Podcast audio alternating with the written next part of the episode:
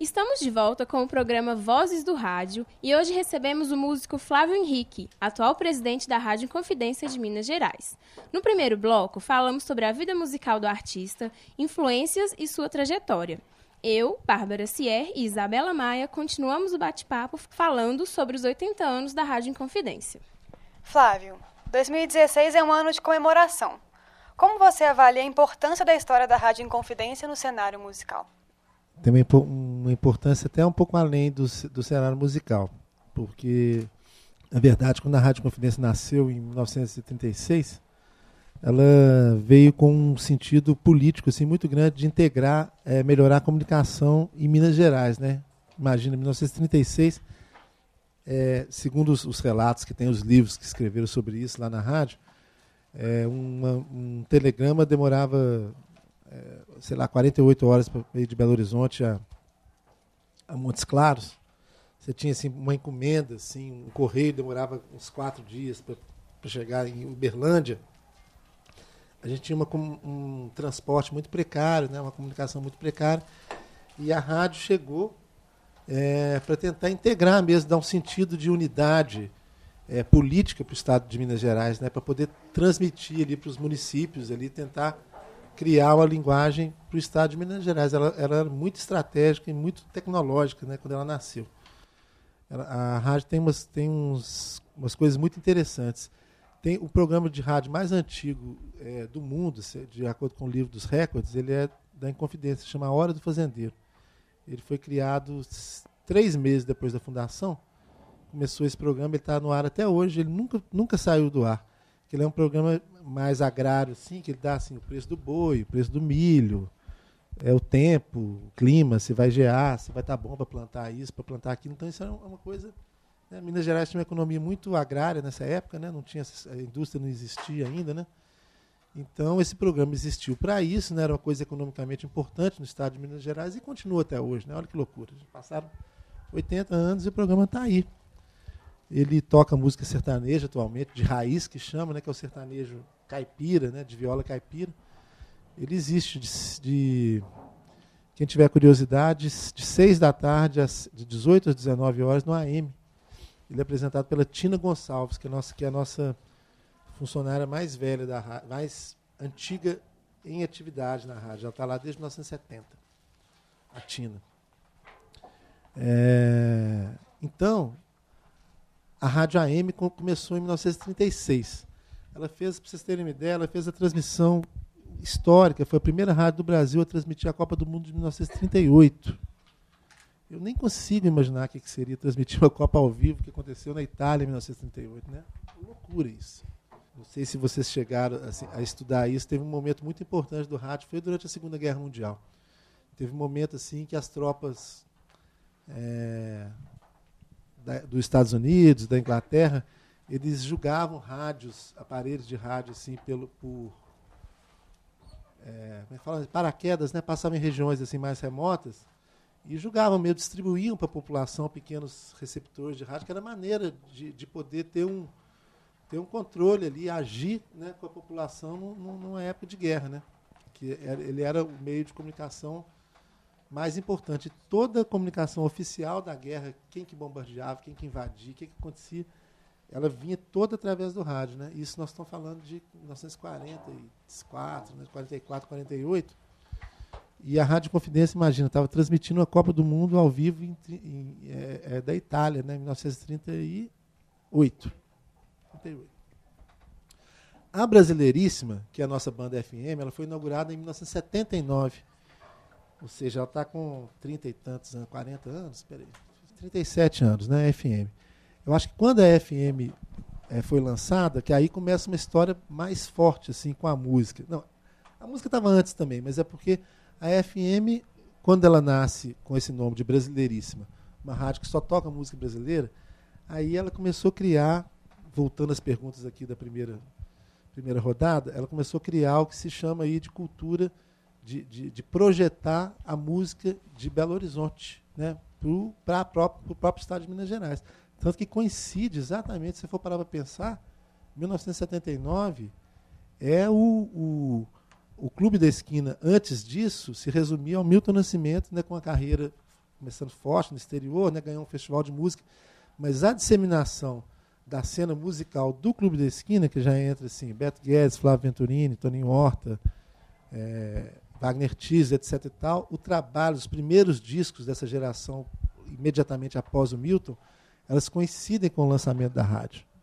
Aí é muito importante, se você for parar para ver historicamente, é foi muito importante a rádio começou a criar os artistas mineiros, eles começaram a, a, a, a. Hoje em dia é um, uma coisa preciosa, assim, o que, me, o que me deixa no meu carro, o que me segura ali, eu fui colocado lá hoje, porque os artistas essa rádio é tão importante para a cena cultural de Belo Horizonte, não só musical, como, como de teatro, de dança, assim, de literatura, que, que toda vez que algum governo coloca um, um, uma direção na rádio que não é alinhada com esse propósito, dá uma rebelião. Dá, assim. Já teve presidente da rádio sendo tirado aí, sofrendo impeachment. assim, com faixa na rua e protesto e coisa no jornal e, e a pessoa falando no microfone, show no Palácio das Artes, assim, pela defesa da Rádio Confidência. Então a Rádio Confidência virou uma trincheira da cultura de Minas Gerais, porque é uma, e está certo, é uma rádio pública, né? ela é mantida com impostos, assim, e está escrito no estatuto dela. Assim, tem duas coisas muito importantes no estatuto da rádio. A primeira é essa coisa da, do, do 100% de música brasileira. E a segunda, assim, o objeto cultural da rádio, é, é divulgar a cultura regional produzida dentro do estado de Minas Gerais, etc. E tal é, entre outras coisas, aí tem até uma vírgula assim, e o esporte? Foi um grande problema da gestão anterior, que a gestão só, faz, só colocava esporte. E ela alegava que ela estava dentro do estatuto. Né? A gente tem que tomar muito cuidado quando a gente redige qualquer coisa, né? você não poder abrir esse tipo de precedente. Mas, assim, é, é, a classe artística está totalmente de olho nisso, não é a primeira vez que. E, e eu estou lá, a minha plataforma política, assim, não é, eu não estou lá por uma, uma, vinculação partidária. Vocês podem ter certeza que eu fui colocado lá porque o governo, né, o governador, no caso quem me nomeou, me nomeou, ele sabia que a classe artística ia ficar se sentir representada. E nenhum político hoje em dia quer estar contra a classe artística, né? A classe artística ela movimenta muito a opinião pública. É, nós temos uma pergunta.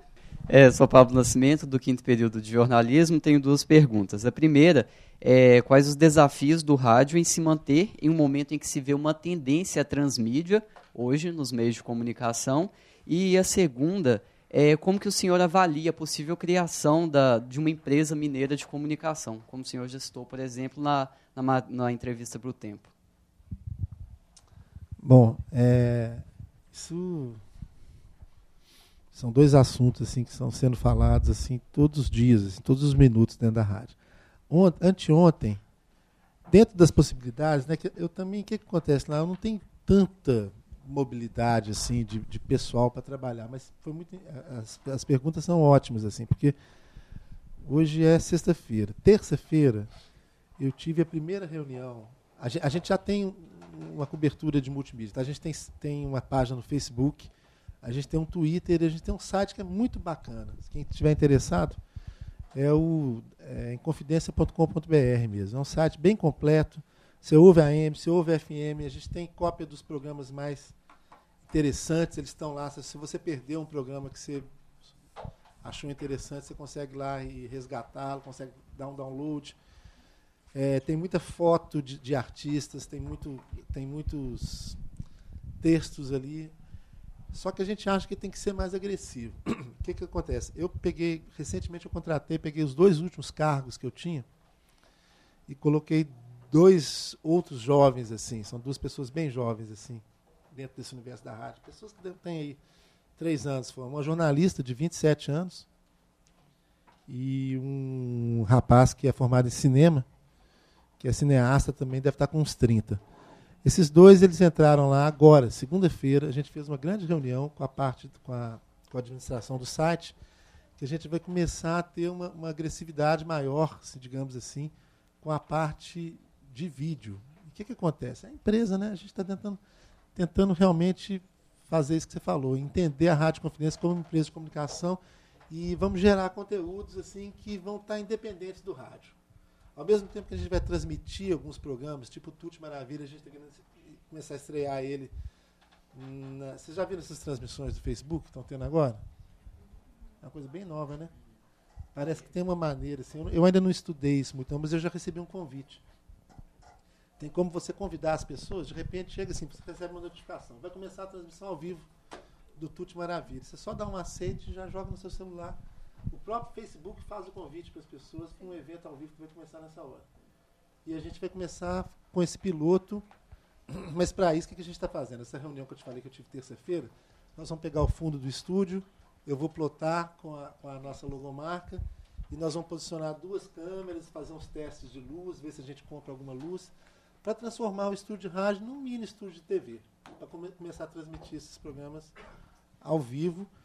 Agora, esses mini docs, tem uns mini docs que eu estou querendo fazer com essas duas pessoas que entraram, né? A Maíra e o Tomás. Eles estão.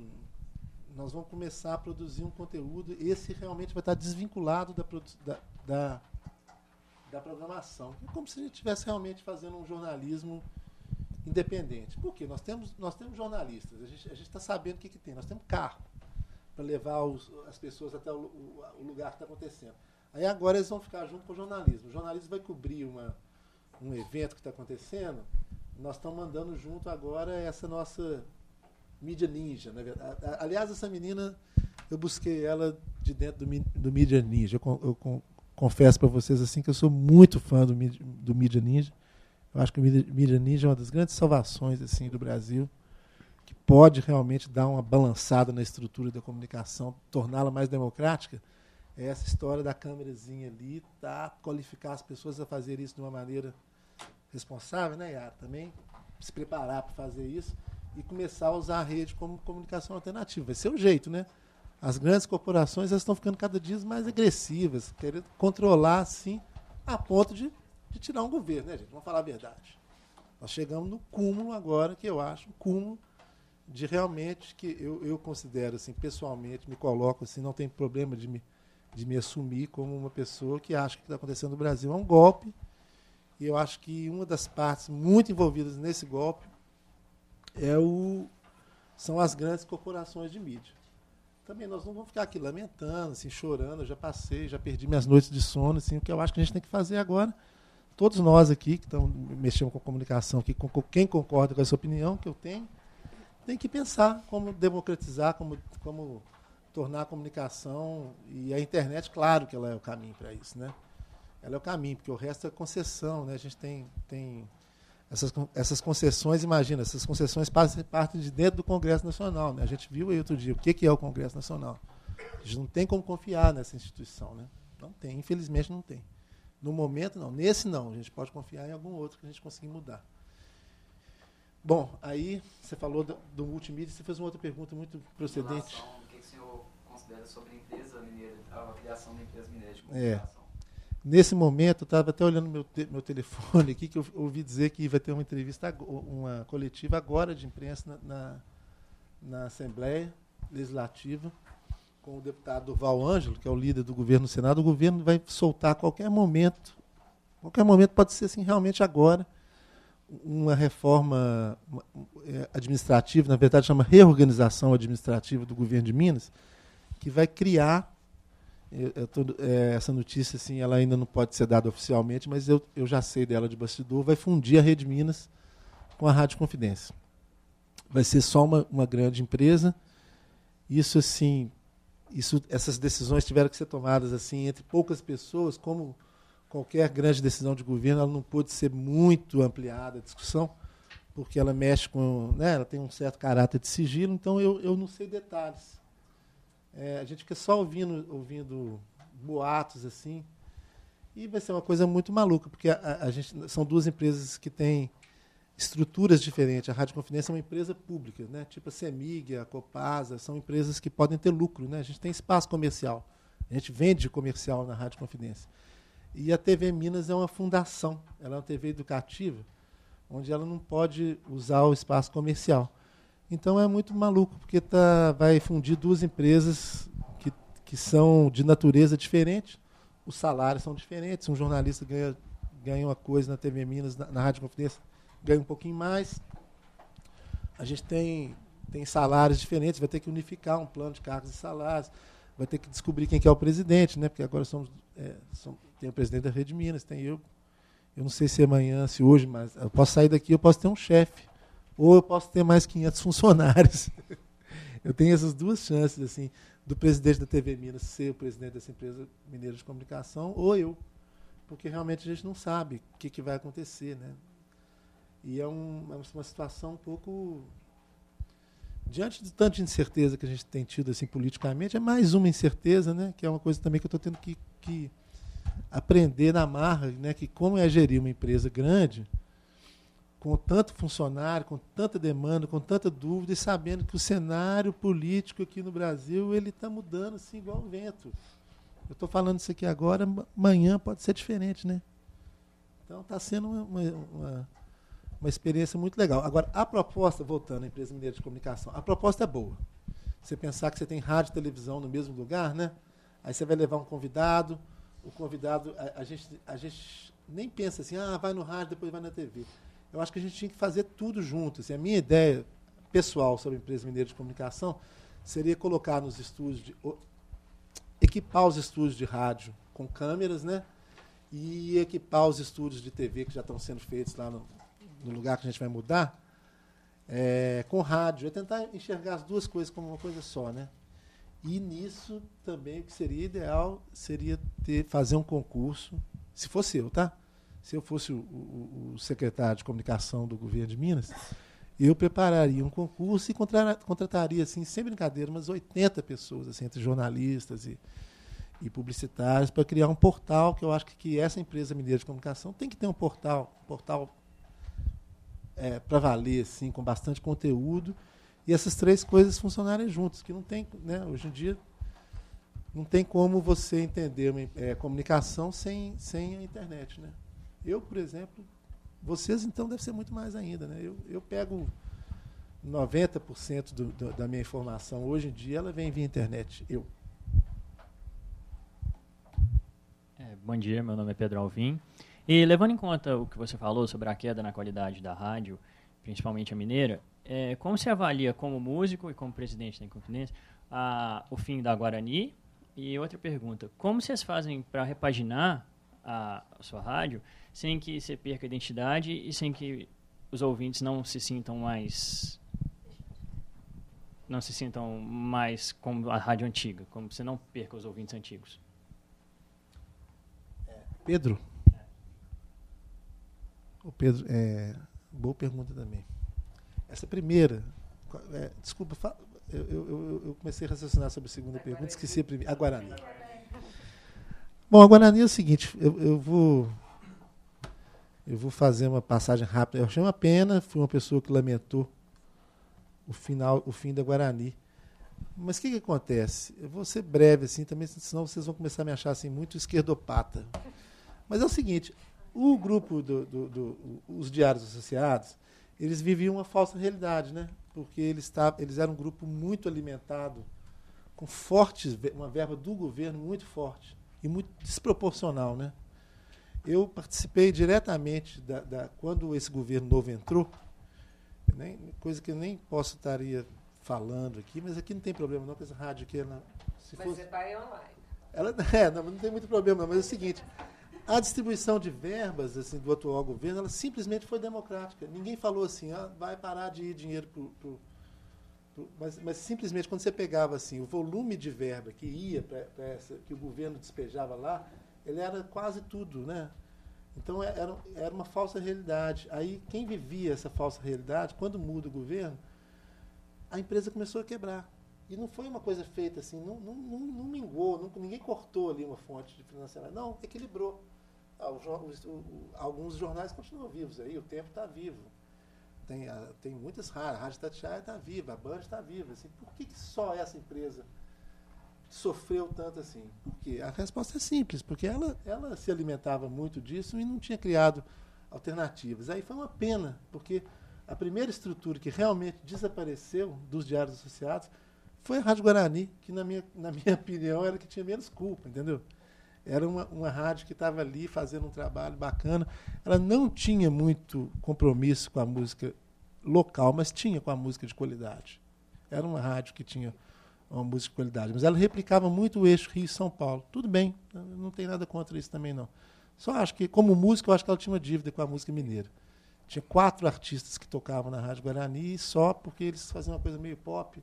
Eles só conseguiam enxergar uma cena um pouco pop, assim, de tocar a Fernanda Takai, o Skank, a Marina Machado, o Pato Fu. Né? Não, era, não era uma rádio que vai fundo na música mineira igual a, a Confidência, ó, vai lá.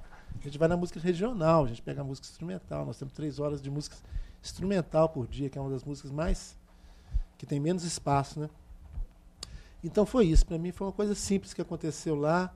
Eu acho uma pena, assim. Acho, gostaria muito que isso, que isso se revertesse, né? que, que uma rádio dessa voltasse a funcionar. A outra pergunta. Que é, Como vocês fazem para repaginar a rádio é, sem perder a identidade? Tem umas coisas que a gente não explica muito, não. Eu fiz um negócio, cara, que eu achei que eu fiz o contrário do que todo mundo imaginava. Porque como eu, for, eu sou uma pessoa de agência, o que eu já fiz na minha vida de vinheta, né? Comecei aqui com a Yara, assim, há 25 anos atrás, né? a gente já fazia vinhetinhas, né? Que a gente já aprende a fazer aqui, né? É, jingle, nossa, cara, a gente, eu já fiz jingle de tudo que vocês podem imaginar possível. Desde, já fiz jingle até para cemitério. De 200, eu sou o cara que mais fez jingle aqui em Minas Gerais, te garanto. Fiz muito. Ganhei dinheiro com isso, fiz para político bacana, para político ruim, para político ladrão, fiz, fiz digo para todo mundo. Então todo mundo esperava que eu fosse chegar lá, que eu fosse chegar a mudar a cara da rádio. E o que, que eu fiz? Eu fiz uma coisa assim, não foi muito pensado, foi meio inconsciente, mas às vezes a gente faz umas coisas inconscientes que dão certo. Eu mexi na programação inteira, mas eu não mexi nas vinhetas. Eu falei assim, ah, essas vinhetas estão boas, essas vinhetas estão tão o que aconteceu? Isso surtiu exatamente esse efeito que você falou. As pessoas sentiram menos, assim, porque a cara da rádio, a roupa da rádio já estava mais ou menos igual. Então, só os programas novos que entraram com vinhetas novas. Agora, o institucional, aquela coisa 100,9 brasileiro, tudo aquilo ficou.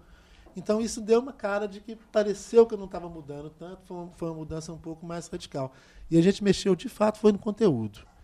E a gente fez uma coisa também, ó, não tinha dinheiro para contratar nada. A minha, a minha verba, meu custeio foi cortado em 20 em 25%. Foi um absurdo. Assim, eu estava lá, eu não sei porque que eu não desisti. Assim, primeiro mês, quando eu descobri que a gente estava sendo atuado em seis, que eu ia ter que no Ministério Público, que estava sendo sofrendo uma auditoria de umas contas que não eram minhas, aquilo eu já assustei para caramba já achei esse negócio, mas o pessoal da rádio me deu uma força, o departamento jurídico foi muito legal nessa época. Não, vão com calma, você vai, vai ser, só responde daqui para frente. Isso aqui você vai ter que responder como presidente, mas o, né, quem, a responsabilidade penal não é sua. Aí eu fui acalmando, etc e tal, fui entendendo o que tinha acontecido. Na sequência, quando eu comecei a acalmar com, com isso, o governo, eu fui chamado para uma reunião lá de de, de secretário de Estado, né? Falei assim, nossa, que coisa bacana, que coisa importante, no Palácio da Liberdade. Primeira vez que eu entrei no Palácio da Liberdade para ter uma notícia que minha verba tinha sido cortada em 25%. Ou seja, foi muito feia a situação.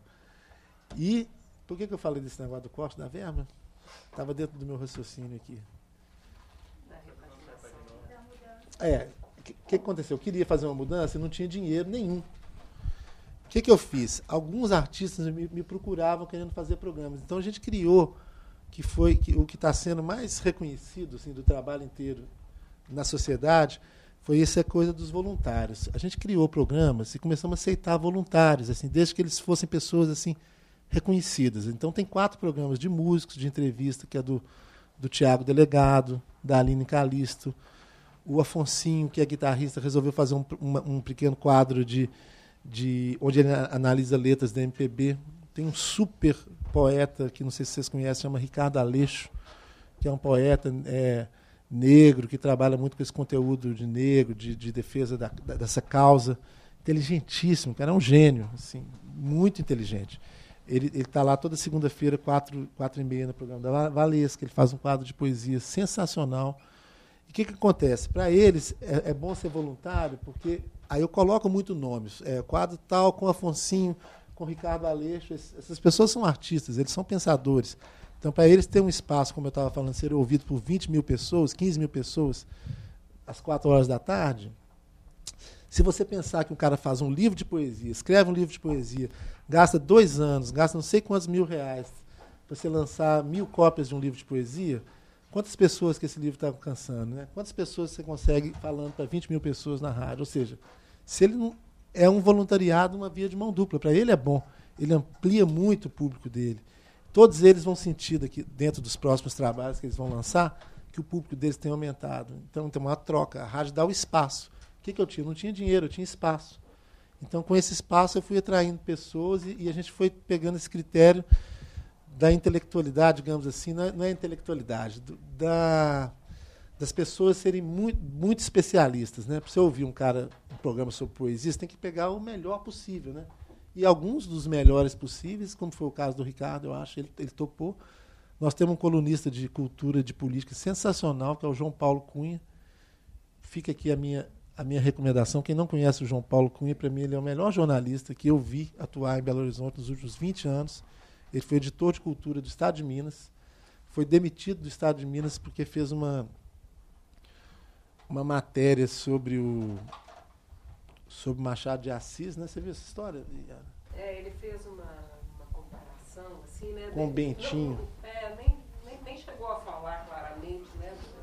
Da, é. da, da situação política no Brasil, mas é, ele fez uma comparação assim, com, comparou o, o Aécio com o personagem do Machado de Assis, o Bentinho, que, que viveu assim, né, um, um, é uma história de uma traição, né? Ele passou um romance inteiro assim, achando que ele estava sendo traído. Uma coisa assim, uma captura. Foi um, ele fez uma, uma metáfora e, e, o Estado de Minas, aí a gente volta à resposta da Guarani, demitiram o maior jornalista do Estado de Minas por causa de um de uma de uma de um artigo que não tinha menor não tinha o menor sentido. O João Paulo, é, hoje em dia, ele escreve num, num, num blog chamado Brasil de Fato. Estou só recomendando para quem quiser acompanhar o trabalho dele. João Paulo Cunha. Inteligente, sim, muito inteligente. Ele tem uma cultura lá agora, uma coluna lá na segunda-feira, chama Olhar Cultural. E é isso. Aí a gente tentou, assim, nessa falta do dinheiro, a gente tentou negociar o espaço com os colunistas. E aí nós estreamos 18 novos programas sem investimento, com investimento de zero reais. E isso deu muita mídia, deu uma coisa muito boa. O governo reconheceu muito, assim, a, a eu estou muito feliz assim com o reconhecimento mesmo. Eu só finalizando para não ficar me alongando muito, teve um negócio da medalha lá do, do Mujica. Eu fui lá com o presidente da rádio, cheguei um pouco atrasado em Ouro Preto para ver o, aquele discurso lá da, da Inconfidência e fiquei sem credencial. Acabei o único lugar que eu consegui chegar foi no centro de imprensa, onde tinha tinha pessoas ali do Brasil inteiro cobrindo aquele evento, né?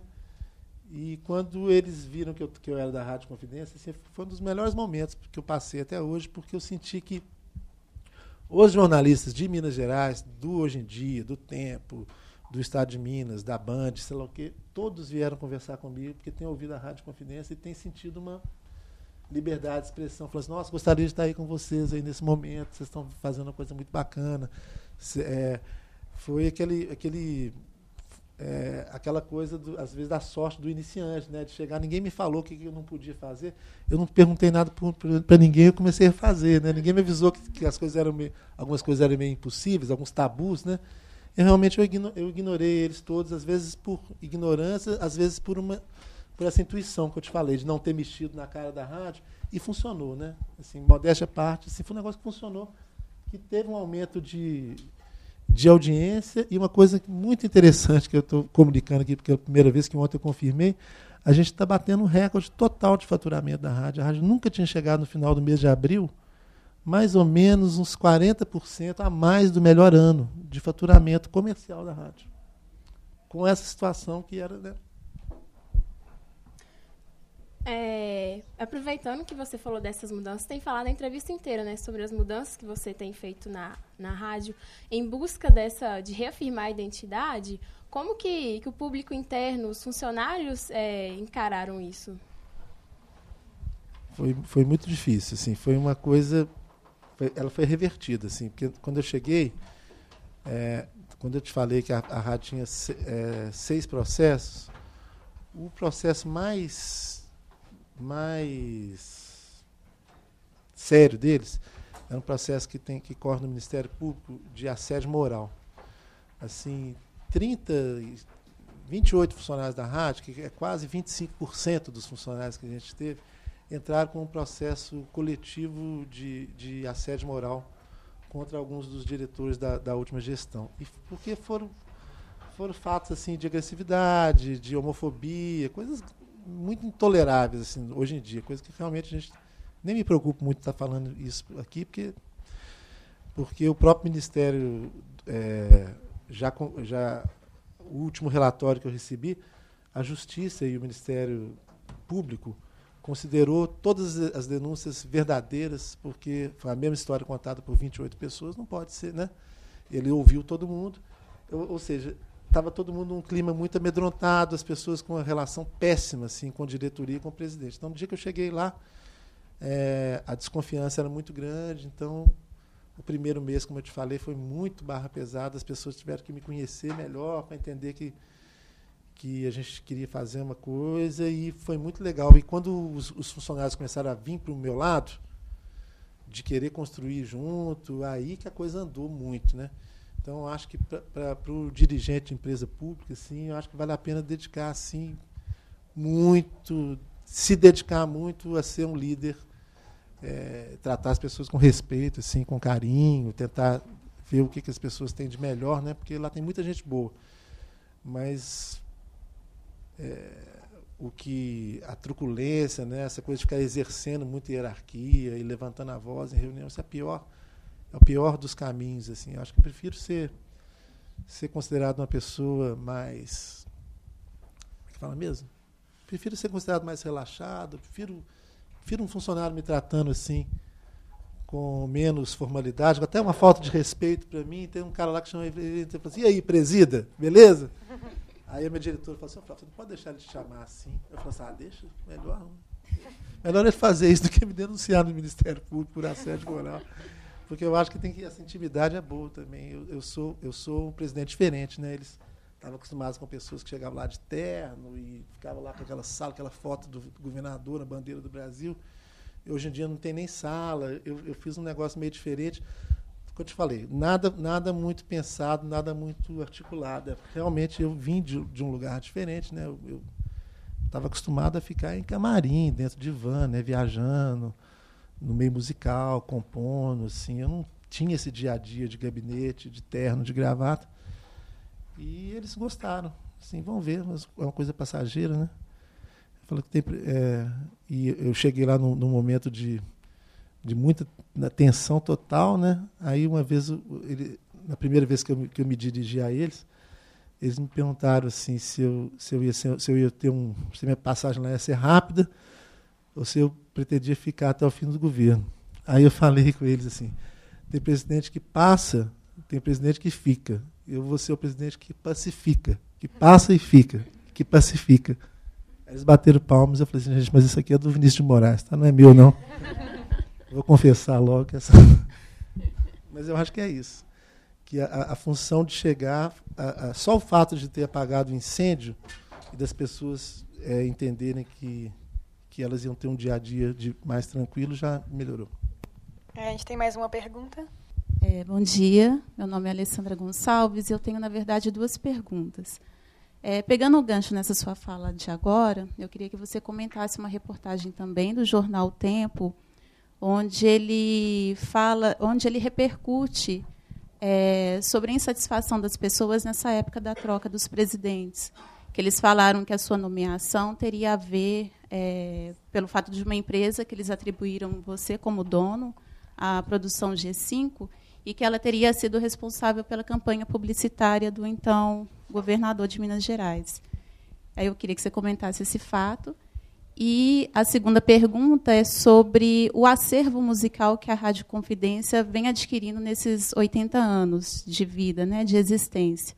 É, como que a rádio faz para poder preservar e conservar esse acervo e se existe alguma possibilidade de ter à disposição ao público músicas que a rádio não costuma não tocar no dia a dia, mas que está no acervo da rádio. Tá. É, a primeira a primeira pergunta, ela, ela se refere a uma carta anônima que foi mandada, onde ela tem um erro, sim, porque na verdade eu não sou dono da G5, eu trabalhei na G5, trabalhei, fiz a campanha de rádio durante a campanha do Pimentel.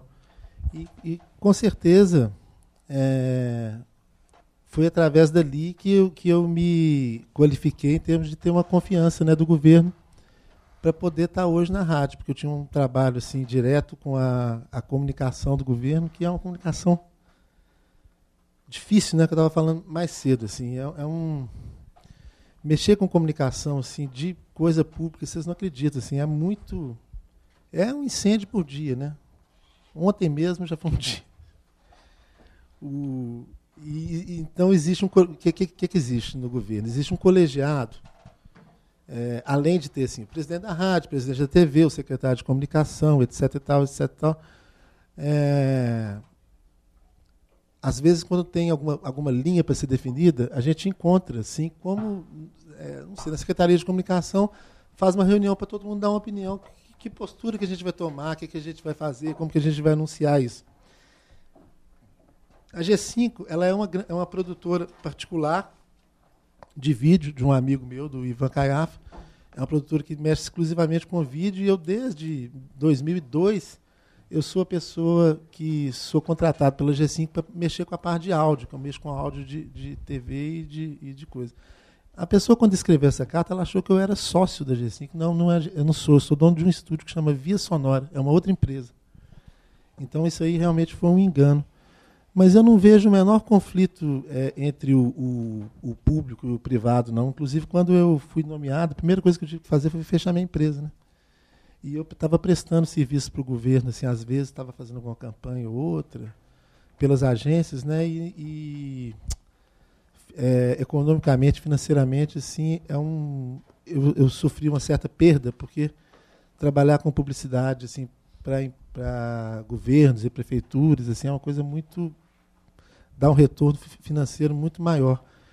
E quando a gente tem que ocupar um cargo público, a gente tem que fechar a gente não pode mais fazer isso, né? Então eu tive um, uma perda financeira, mas tive um ganho muito grande profissional, né? Eu acho que quando eu terminar, quando eu voltar, eu acho que a projeção profissional foi muito boa, então vale a pena, está valendo muito a pena. Sobre o acervo, é, o acervo é uma coisa, assim, dava vontade assim de ter, a gente sempre quer mais funcionário. Eu, eu se eu pudesse, eu tinha mais três pessoas só para cuidar do acervo, que, que acontece? Eu vou confessar uma coisa que tem, tem acontecido que eu acho que não é boa. A rádio não dá conta de pegar os discos que chegam à rádio e digitalizá-los de uma maneira que eu acho que deveria acontecer. Aí o que, que acontece? O, o, o, programador hoje em dia ele pega um disco, eu acho isso muito errado, tem falado, nem sempre eu consigo. É, a gente não consegue tudo que a gente quer. Aí chegou um disco lá, vamos supor, do. Ah, não sei uma banda nova aí. Aí hoje em dia o, o, o, programador pega aquele negócio, ele ouve aquilo ali uma vez, ele ouve rápido, e ele pega, escolhe ali duas ou três músicas que ele acha que são boas para colocar, joga para dentro do, do sistema lá do Maker, né? não sei se vocês usam esse sistema aqui. É um software nosso de programação, chama Maker. Aí isso é uma crueldade, né? Porque as sete faixas que estão nesse disco, elas ficam, elas vão para o limbo, desaparecem, somem. Porque elas não entram no, no, no no sistema de programação da rádio. E eu acho muito poder para um programador que está lá, que às vezes a gente nem sabe se é um bom programador, são, é, pegar e, e, ao invés dele ficar ali 30 minutos ou 40, 30 minutos para jogar todo um conteúdo de um disco, ele faz isso rápido, em 10 minutos ele jogou um terço do disco, porque tem outros ali na mesa dele que ele tem que pegar. Eu não, eu não gosto, acho que, que eu tenho. Toda vez que eu estou programando agora, outro dia eu peguei aquela, tinha uma música do, do Gilberto Gil que eu queria assim, o Roginó Aí falou, não tem na rádio, mas não é possível. Não tinha o Roxinol, música do Jorge Malcher, um sucesso do disco Foi Fazenda, 1979. Aí eu peguei lá a estagiária, ela tem uma estagiária lá, é bom que a gente seja presidente, sempre tem uma pessoa para puxar o saco. Aí tem minha estagiária, falei assim com ela assim, ela chama Nina, eu falei, Nina, não é possível, assim, passou meia hora, ela já, tava, já tinha baixado o disco refazendo, então agora eu estou fazendo isso direto. Eu descubro, descubro um disco assim mais, mais importante, eu peço para ir lá na discoteca, a discoteca ela é grande também, e, e pede para ir lá e baixar e jogar no sistema. Ou seja, eu estou confessando que isso é uma coisa que não, não, não acho que seja bem feita.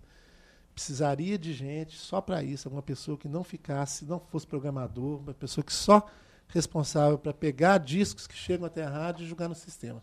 Que a partir do momento que ele caiu no sistema, ele não vai se perder, porque é, de acordo com o TI, quando você joga um disco no sistema, ele já está aí no backup, né? Ele já está tá em três HDs, né? Então ele já entra, imediatamente ele já está backupeado, não vai se perder. Com certeza ele não vai se perder. Assim, eu acho que tem, tem backup até externo em outro prédio, né? Para você poder proteger de um incêndio, alguma coisa assim. Eu não, não entrei muito nesse sistema de TI, não, que não é muito a minha área. Agora, isso que você falou é, uma outra, é um outro problema, assim, você foi muito bem colocado. Eu nunca pensei nisso, a gente tinha que pensar, né? Em como, no, eu acho que é uma coisa possível e viável. No futuro, a gente poder criar uma maneira de, de, de das pessoas poderem ter acesso público né, a esse acervo. Ele atualmente são 25 mil músicas. E é engraçado, o, o TI, sabe o que, acontece? É um. É um, é um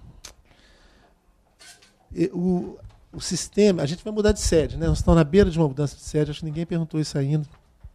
Nós vamos mudar para uma estação da cultura ali. Então, até que a gente, que a gente venha com um novo sistema de armazenamento, o TI está pedindo, pelo amor de Deus, para não passar dessas 25 mil músicas, que ele falou que o Maker, o ideal seria 18 mil. E a gente já está com mais ou menos 30% a mais, o que está deixando o programa muito pesado, sabe? Às vezes o programa trava e isso causa uma insegurança muito grande. É, então, só quando a gente, a gente, mudar de nova sede que a gente vai ter um equipamento mais robusto que vai permitir, não sei se é 100 mil músicas, esses upgrades né, que a gente dá. E eu nunca tinha pensado nisso. Você sabe que eu vou colocar isso na pauta? assim Como. Porque poderia ser possível, né? A pessoa querer uma determinada música, né? Se ela pudesse ter um acesso direto, né? Em, em, em entrar dentro de uma página nossa, dentro de um, de um site e poder pescar uma música ali dentro, nem que seja uma coisa limitada, né, um acesso por, por semana, né, a gente também não pode disponibilizar um acervo que foi construído durante muitos anos, que tem um certo interesse público né, em cima dele, né, até para a gente não, mas que a gente deveria permitir uma consulta, eu acho que é, é uma boa ideia, eu vou, eu vou pensar nisso. Bom, Flávio, para a gente poder encerrar, temos mais duas perguntas aqui. Uma que não pode faltar é que se nesse, nesse ano de comemoração dos 80 anos, a rádio está pensando em algum tipo de, de comemoração especial e um destaque da programação assim que você, que você destacaria. Bom, é, os 80 anos são três coisas rápidas, vou ser breve. A gente está querendo fazer um festival de premiação, chama um grande prêmio da música, que a gente está querendo botar o nome de Prêmio Fernando Brant. Esse prêmio, a, é, nós temos uma data em novembro, no Palácio das Artes, que a gente pensa em dividir ele em oito categorias, assim, melhor cantor, cantor revelação, melhor arranjo, melhor música instrumental, melhor música regional. A gente está querendo, porque o, o, a música em Minas Gerais nunca teve um prêmio muito reconhecido. Agora esse projeto eu estou fechando ele, é um projeto que custa 250 mil reais e a gente gostaria, a gente vai procurar um parceiro, nós estamos oferecendo ele aí para algumas, algumas empresas aí, para ver se a gente consegue esse patrocínio. Então eu não, eu não gosto, eu sou muito pragmático, não gosto de ficar prometendo muitas coisas não. Então esse seria o prêmio dos 80 anos, está sendo tudo trabalhado para ele, mas a gente precisa de uma empresa que nos dê 250 mil reais. Então, porque é um prêmio em dinheiro, é mais ou menos 10 mil para cada categoria, fora uma festa, uma apresentação no Palácio das Artes, que aí teria os vencedores fariam uma, uma, apresentação, é um prêmio tipo de inscrição. As pessoas mandam os fonogramas, né? E se inscrevem, a gente teria uma curadoria é, brasileira de, a nível nacional para escolher aqui os melhores trabalhos da música mineira nos últimos cinco anos. A gente não está querendo fazer um prêmio tipo assim melhor de 2000 e que a gente está querendo fazer um prêmio que, que aconteça de cinco em cinco anos, que analise a obra das pessoas nos últimos cinco anos para poder ter de novo nos 85, nos 90, um prêmio mais poderoso, assim, para ter uma mídia mais legal. Até pensei em, em tem um prêmio que chama é, Conjunto da Obra, que eu estou tentando, vou tentar com a Fiat, algum prêmio bem atraente, tipo um carro mesmo. Eu penso nisso, assim, para ter uma procura grande, sabe? Para ter ser uma coisa que, que gere mídia, para ser feito no Palácio das Artes. Esse é o nosso ideal, né? Mas como a gente não pode trabalhar só com o ideal, eu acho que as duas ações que são que, que nós não precisamos de dinheiro para elas, elas estão elas estão muito elas são muito legais. Uma chama é, é a rádio itinerante, nós vamos pegar os programas e começar a apresentá-los fora da rádio. Já começamos a fazer isso. Eu até aproveito o convite aqui para a Yara, se a gente quiser fazer um aqui na Católica. Vamos, vamos fazer? Sim. A gente tem que arranjar, a gente pode fazer um programa. Nós temos quatro programas que vão sair, que é o Casa Aberta, que é, esse, que é da Brisa e do, e do Elias, o Tuti, o programa que chama A Noite Vai Ser Boa, da Duda Ramos, e um da AM, que eu sempre esqueço o nome desse programa, do Pedro Vieira. São quatro programas que a gente tem uma estrutura. Eu, eu peguei toda a estrutura do futebol do, do, do meu antecessor, ele fez quatro, ele comprou, adquiriu quatro estruturas para transmitir quatro jogos de futebol ao mesmo tempo. Aí agora a gente está usando essa estrutura que a gente leva isso para lá e, e, e transmite um, um, programa daqui com bastante qualidade. Então a gente vai fazer isso, a gente vai filmar esses programas, esses programas vão virar mini docs para a nossa rede social. A gente até já fez um piloto, quem quiser, tiver interessado, a gente fez um piloto na Praça 7, que tem um casa aberta com o Tizumba, ele cantando na varanda lá na Praça 7, foi super legal, no meio da rua, o Elias. Já tem esse mini doc também no nosso site para a gente fazer. Inclusive os do AM, que vão ser os mais bacanas, que a gente está querendo fazer alguns programas do AM transmitidos da casa dos ouvintes. Porque no AM o ouvinte é tão fiel que ele já conhece a pessoa, é a dona, da, dona Maria das Dores de, de, de Pedro Leopoldo.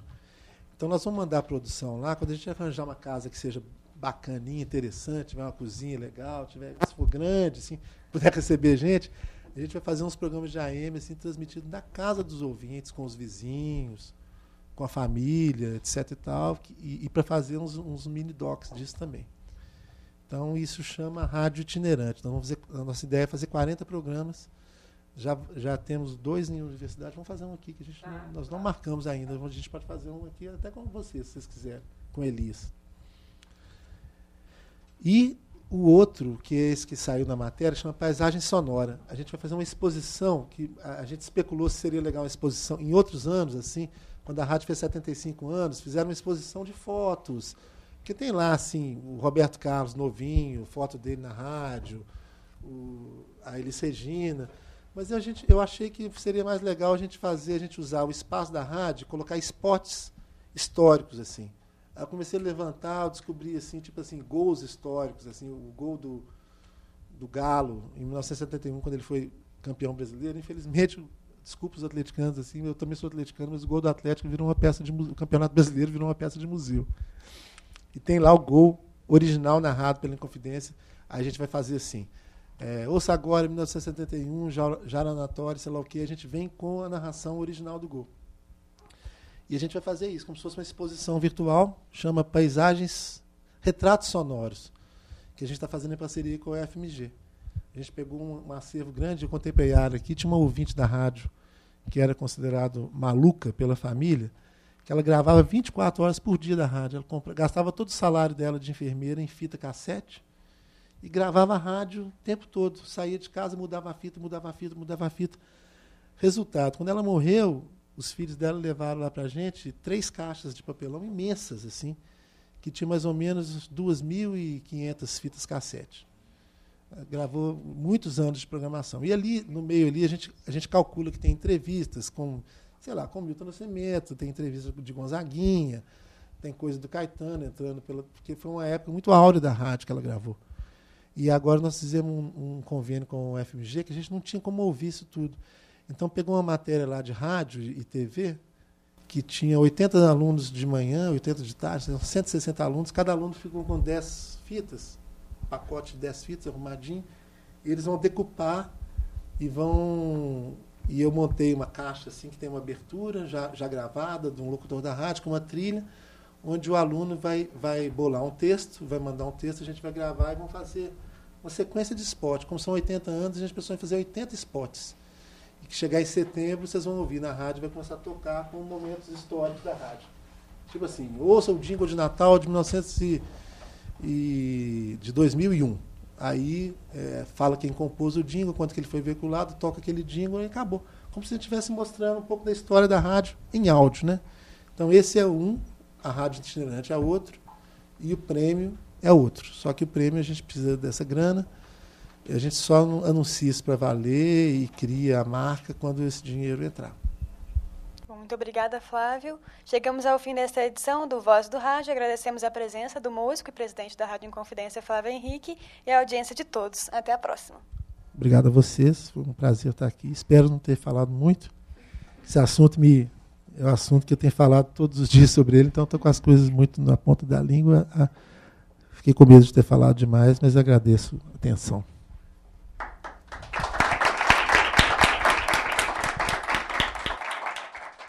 Programa Vozes do Rádio foi produzido pelos alunos do quinto período de jornalismo da Faculdade de Comunicação e Artes da PUC Minas, campus Coração Eucarístico. Esse trabalho é uma produção da disciplina de Produção e Edição em Áudio do primeiro semestre de 2016, com supervisão da professora Yara Franco e técnica de Clara Costa e Bárbara Castro.